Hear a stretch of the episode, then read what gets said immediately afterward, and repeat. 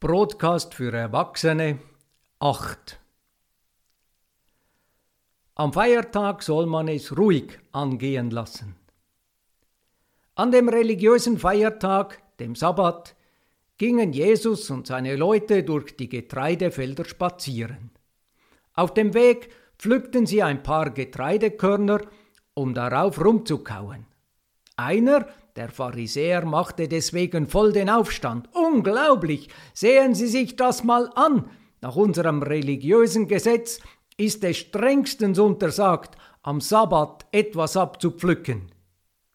Jesus aber blieb ganz cool und meinte nur, sagen Sie mal, haben Sie eigentlich schon mal in Ihrer Bibel gelesen?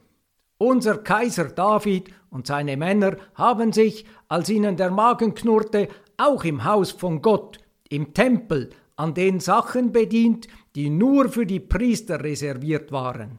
Der Sabbat ist doch als ein besonderer Tag für den Menschen geplant gewesen. Es soll kein Nervtag für ihn sein. Darum hat der Menschensohn das Recht zu entscheiden, was am Sabbat okay ist und was nicht. In diesem Abschnitt hat es einen Fehler.